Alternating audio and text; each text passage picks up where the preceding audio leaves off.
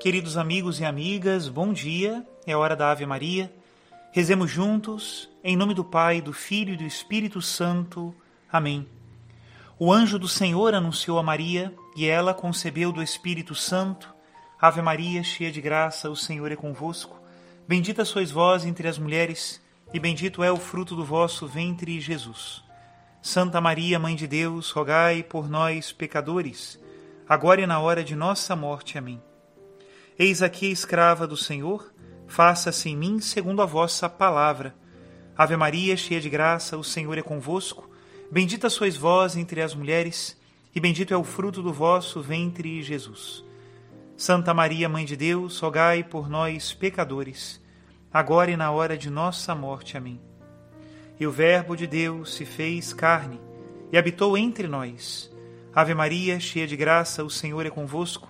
Bendita sois vós entre as mulheres, e bendito é o fruto do vosso ventre, Jesus. Santa Maria, Mãe de Deus, rogai por nós, pecadores, agora e na hora de nossa morte. Amém. Rogai por nós, Santa Mãe de Deus, para que sejamos dignos das promessas de Cristo. Oremos e infundi, Senhor, em nossas almas a vossa graça, para que nós que conhecemos pelo anúncio do anjo a encarnação de Jesus Cristo, vosso Filho e nosso Senhor, cheguemos por sua paixão e morte de cruz à glória da ressurreição da carne. Pelo mesmo Cristo nosso Senhor. Amém. Em nome do Pai, do Filho e do Espírito Santo.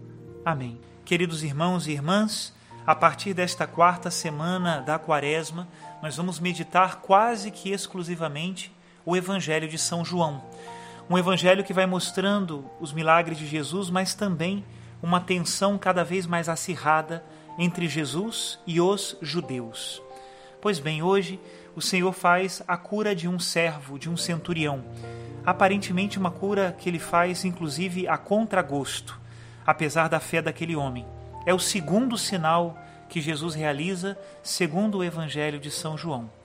E nós nos questionamos a partir do Evangelho de hoje sobre o modo como nós pedimos a Deus, sobre as coisas que Ele nos concede e o que de verdade é proveitoso para nós quando Ele atende os nossos pedidos.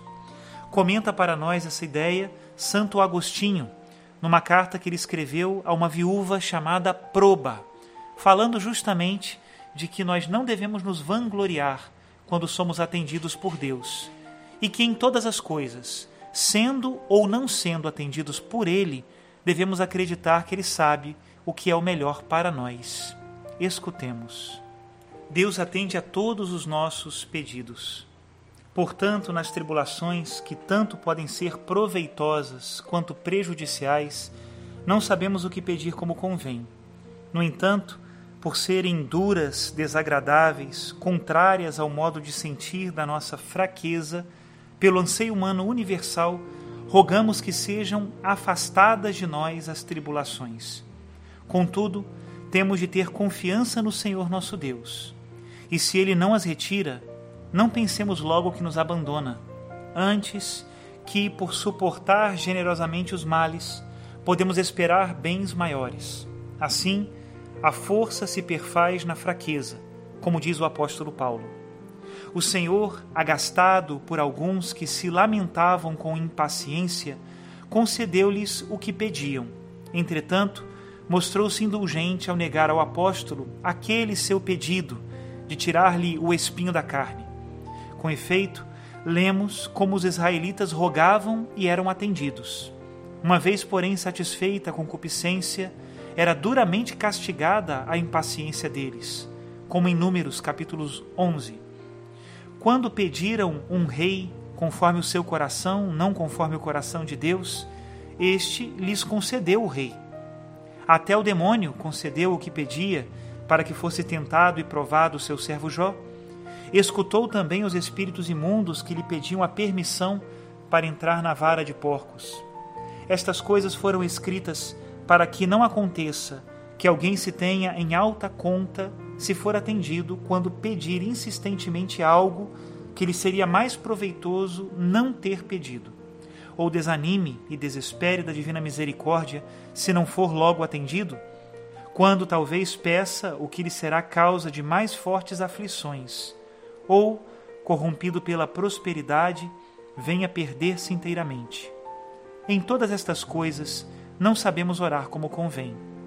Por este motivo, se nos acontece o contrário do que pedimos, não há que duvidar ser muito melhor suportar com paciência e dando por tudo graças a Deus, porque foi a vontade de Deus que se fez e não a nossa.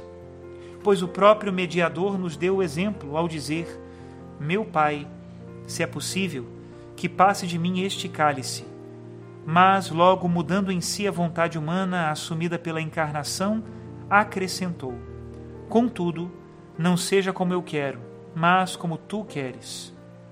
Por isso, com toda razão, pela obediência de um só, todos se tornaram justos. Até aqui, a citação de Santo Agostinho. A oração, sem dúvida nenhuma, faz parte da vida do cristão e nós devemos pedir a Deus sempre, tudo e todas as coisas. Não tenhamos medo de pedir. Uma vez uma pessoa me disse que não queria incomodar a Deus. Incomode a Deus, ele quer ser incomodado. Agora, ao mesmo tempo, tenha uma grande confiança no Pai do céu. Se talvez ele atrasa o teu pedido ou mesmo não te atende, confia, ele sabe o que é melhor para nós. Que Deus abençoe a todos. Em nome do Pai, do Filho e do Espírito Santo.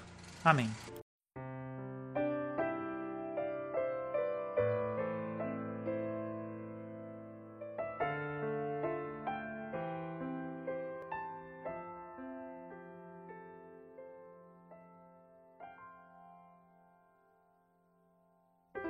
Esperei ansiosamente o Senhor. Ele se inclinou para mim e ouviu o meu grito. Colocou os meus pés sobre a rocha, os